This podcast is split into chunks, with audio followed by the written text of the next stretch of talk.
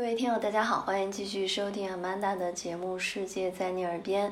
今天聊什么话题呢？我想到就是很多人或多或少都参加过的一个旅游项目，那就叫做什么什么一日游哈。往往它是在我们大的一个长途旅行中组成的一小部分。比如说到了当地，文明当地有一个。著名的景点，那必须要前往打卡，可能呢离住的地方或者市区还比较远，就要花上一天的时间。一日游基本有两种形式喽，要么有一些善做攻略的人，就是自己安排好了，亲自前往。那还有呢，有一些景点特别著名的，在当地会有大大小小非常多的一日游可供你选择。这就是给一些省心哈，说实话比较懒的人、图方便的人准备的。那两种方式呢，我觉得各有优劣。如果是自己安排的，首先比较灵活、随心，对吧？但因为毕竟。去旅游观光嘛，肯定大家都是慕名前往，对当地情况不是很了解，也难免自己做的攻略细节不到位，可能会比如走一些弯路啊，有一些该看的地方、该了解的地方，攻略没有做到家。那如果参加当地的这种一日游呢，相对它的流程就比较完善和成熟了，但另一方面呢，一个是。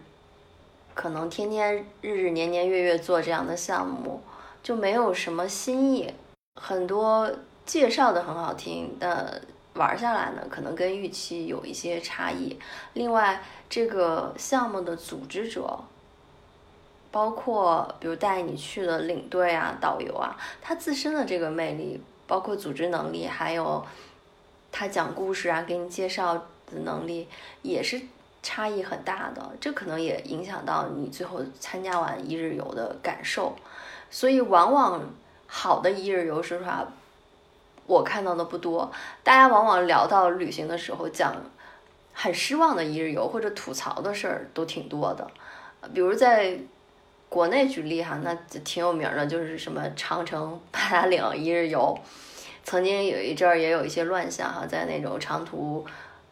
车站包括大大小小有资质的、没有资质的、连坑带蒙的，呃，乱要价的、欺骗外地游客的，呃，说是去长城，有时候半路上就给游客加价，甚至甩在半路，这种事儿都出现过。后来可能治理的比较好了。那我今天想聊呢，肯定是自己的一些感受，有自己安排的，也有参加别人的一日游项目。首先说好的和不好的，在。越南我都参加过，不好的感受一般吧，可以说，那就是在越南去参观著名的哈龙贝，翻译成中文呢就是下龙湾。那再解释一下这种贴近性呢，其实啊，它就是一种熔岩的洞组成的一个景观。跟广西桂林，你也知道这个地貌上相近嘛，它其实就跟广西桂林漓江上的那些山水啊是很像的。说实话，你不去，我觉得也不遗憾。如果你去桂林看过，完全相似。但是，对吧？中国人有一句话，来都来了。当时首先从买票上就有一点混乱。当时是和有一个新加坡的驴友一起啊，我们说约着。第二天去，那因为这么有名的一个景点嘛，当地其实很多地方都可以买到这个票。越南有一个很有名的连锁咖啡店啊，牌子其实相当于当地的星巴克，就叫新咖啡。作为驴友嘛，大家手里都会抱一本像《孤独星球》（Lonely Planet） 的这个盛典啊。处处查攻略，这个上面还特地告诉他，哎，哪一家新咖啡是正宗的，哪一家是假冒的？那你肯定要去正宗的新咖啡买这个去下龙湾观光游览一日的票。第二天呢，他是你买了票之后登记你的住处，第二天早上会有人来到每个酒店去接客人，这就已经折腾下来。连等带接其他客人一个小时左右就过去了。等到接了所有客人，大家又坐上了交通工具，我记得是大巴吧，又到了一个集合点。然后这个时候我就碰到了一个广西过来的女孩啊，她跟我讲，她是在其他地方买的这个游览票，后来一对呢，哎，比我们的居然还便宜一点儿。啊发现这个东西就有点众包的性质，其实它有一个基础票价，然后散出去各个中介代理可能会以或多或少的差价去卖给散客，然后散客拿了这个票呢，最后其实还是聚集到这个集集中点儿，大家不管你花多少钱买的，最后殊途同归，都是要坐那一班车或者坐那一班船去游览下龙湾，所以。我们反过来发现，可能写《Lonely Planet》的那个作者，当年信誓旦旦认为自己去了一个真的新咖啡，买了真正的游览票，其实也不尽然。反而上了船，然后又跟这个广西的女孩聊了两句，看到景色确实也很美。但就像我说前面铺垫了，如果你去过漓江，你去过桂林 看了山水，那真是一样一样的。让我印象最深的还有一件事是什么呢？大家有时候会。当时问人民币在越南是不是有些地方能用哈？其实可能只是在边贸的那些小小城市有可能，但你真正去了河内，去了胡志明市，呃，并没有那么通行，所有还是需要兑换成越南盾去付费的。唯一在下龙湾的景点儿的公厕。我看到贴了一个说明，上写着上公厕可以使用人民币，我忘了当时是五毛钱吧。这点倒是比景点让我印象更深刻。那在越南，其实我还参加了一次，可以叫它做越南传统乡村风俗一日游吧。早上的时候呢，有一个小哥骑着摩托来。带我出发，他就是我当天的导游。参观了一些什么活动呢？我现在记得不是太全了。其中有一个类似于这种印染织布的项目，织布有专门的织布机，你也可以试一试。还有当地人去做越南春卷的那个米皮，看到他们怎么把锅烧开，从里面类似于炖那个米浆。转眼之间瞪出来就成了一片一片薄的春卷皮。还有一个很有意思的是当地的烤面包，他们会拿一个长长的像劈开的扁担那样的长竹竿，把发好的面包拖在长竹竿上一个一个排开，把它捅进，也不是烤炉了，就是一个大火炉，然后去烤面包。这些活动让我觉得确实很有意思，因为平时在城市里接触不到。那再说到我参加一日比较多的，就是去克罗地亚的时候，有一个非常扫兴的吧，可以说，就是当时找了一个，也不是一日体验，是一个项目体验。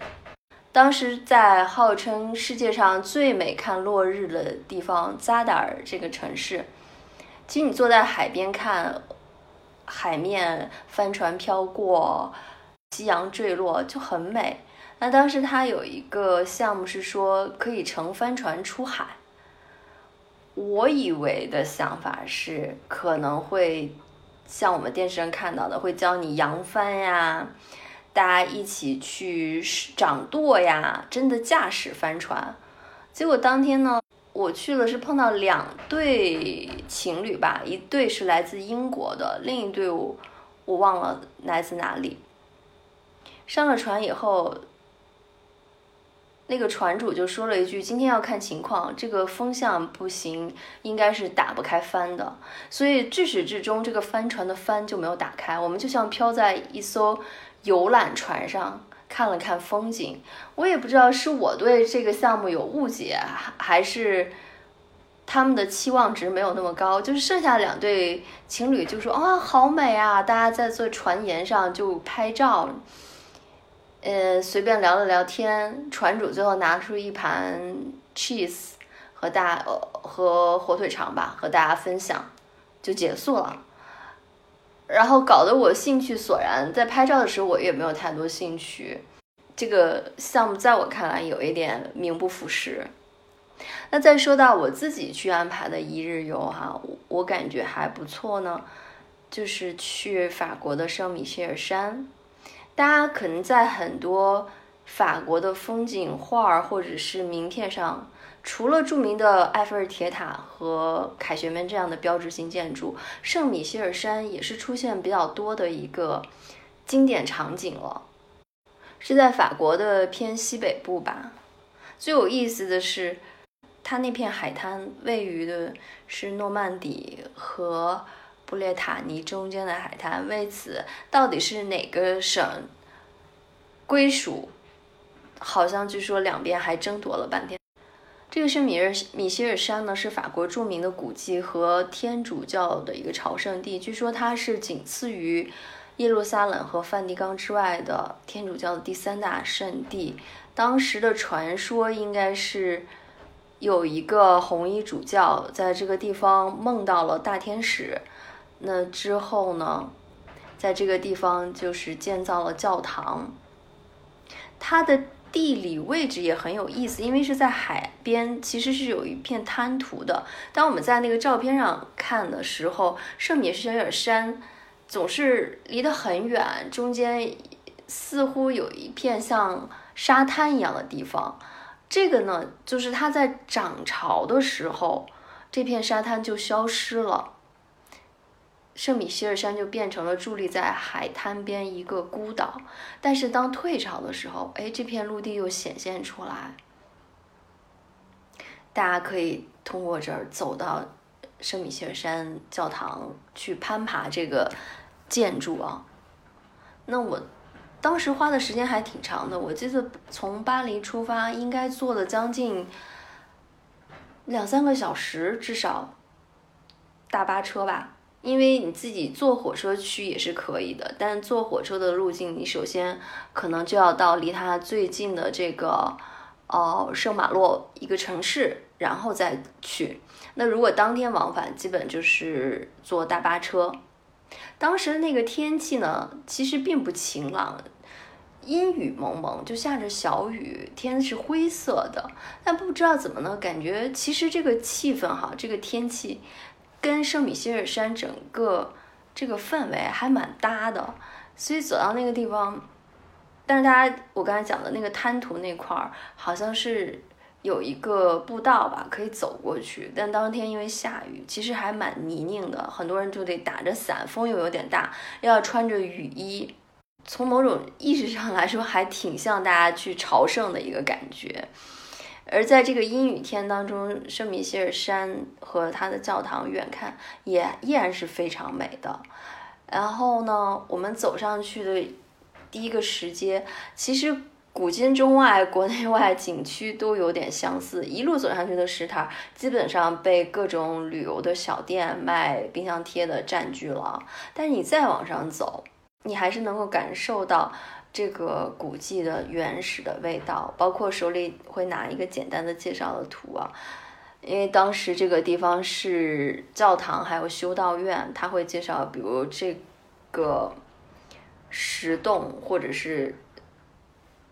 里面的石屋是当年修士们在这个地方，比如说学习经文的地方也好，或者是他们用餐的地方也好，嗯，包括从一些地方你可以感受到战争的痕迹。从因为据说在一三三七年到一四五三年的英法百年战争当中，曾经有一百一十名法国的骑士。